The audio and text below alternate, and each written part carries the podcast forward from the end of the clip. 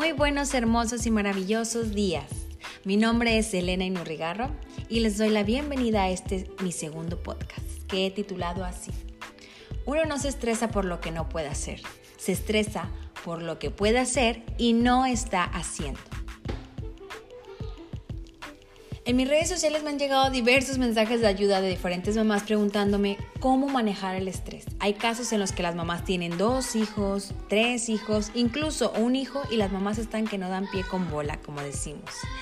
Que el nivel de estrés es muy elevado, que no saben cómo manejar muchas situaciones, pero en todos los casos que me escriben, siempre una de las, este, constantes en todas es que hay mucho estrés, ¿verdad? ¿Cómo manejar el estrés? Entonces, ya que este es un tema repetitivo, he decidido hacer un podcast para todas ustedes que espero que les sea de mucha ayuda y que les dé más claridad sobre el asunto. Una vez dicho lo anterior, comencemos. Una de las situaciones principales que van a experimentar las nuevas madres al momento de tener a su primer hijo es el estrés. Si en alguna ocasión tú experimentas estrés, tienes que conocer por completo cuál es la anatomía del estrés y cómo manejarla. Y para esto, lo primero que debes de saber es que una persona no se estresa por cosas que no puede llevar a cabo. La verdad de las cosas es que la gente jamás se estresa por las cosas que no puede hacer. La gente únicamente se estresa por las cosas que sí puede hacer y que no está haciendo, tal como lo oyes.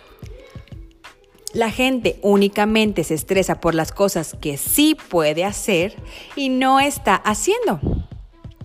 Te voy a dar unos ejemplos. Una mamá se estresa porque sabe que no debería desvelarse para poder despertarse a tiempo al otro día y no tener a sus hijos a regaños por las mañanas. Pero igual se desvela una mamá se estresa porque sabe que debería dejar su casa ordenada y con la comida lista para la llegada de sus hijos y termina yendo a comprar comida rápida.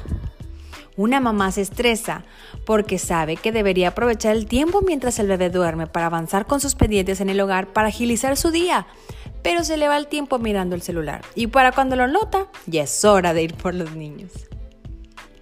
Y el hecho de tener capacidades que no utilizas y luego enfrentarte a la realidad a la hora de las cosas, eso es lo que hace que te estreses.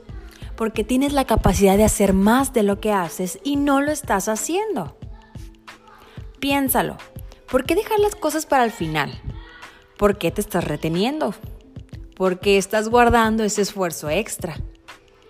¿Por qué no sentarte a escribir y ordenar tus prioridades del día antes de sentarte a ver la vida de los demás en Instagram?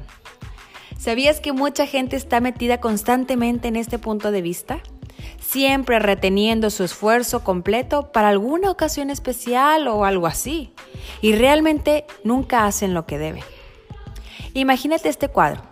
De un lado, tenemos a los influencers compartiendo tanta tarugada como se les ocurre para incrementar su ego en redes sociales. Mientras del otro lado hay buenas personas viendo sus historias con grandes ideas y pensando lo siguiente. Mm, nada más no me he decidido, pero ahora que me decida yo voy a ser igual de famoso. O tal vez si yo me aplicara en dos semanas podría estar igual o mejor que ella o que él. Y esta gente tiene estas expectativas continuamente de que hará algo en el futuro, porque no lo quiere hacer hoy, porque sabe que es talentosa, pero no están dispuestas a trabajar como se debe. Así que piénsalo, por favor, comprométete con tu potencial. Y si tú estás desperdiciando tu potencial y tu talento, automáticamente la vida te va a castigar con algo llamado estrés. Así que recuérdalo muy bien. Uno no se estresa por lo que no puede hacer, se estresa por lo que sabe que puede hacer y no estás haciendo. Así que una vez que termine este audio, ve y haz aquello que sabes que tienes que hacer. Así vivirás mucho más tranquilo, mucho más feliz. Tu capacidad de disfrutar los momentos con tu familia van a incrementar y lo mejor es que el estrés lo vas a poder controlar y dominar. Espero que estos tips te sean de mucha utilidad, que le pongas mucha atención y que hagan un impacto en tu vida. Los quiero mucho, les mando muchos besos y que tengan un excelente y muy maravilloso día.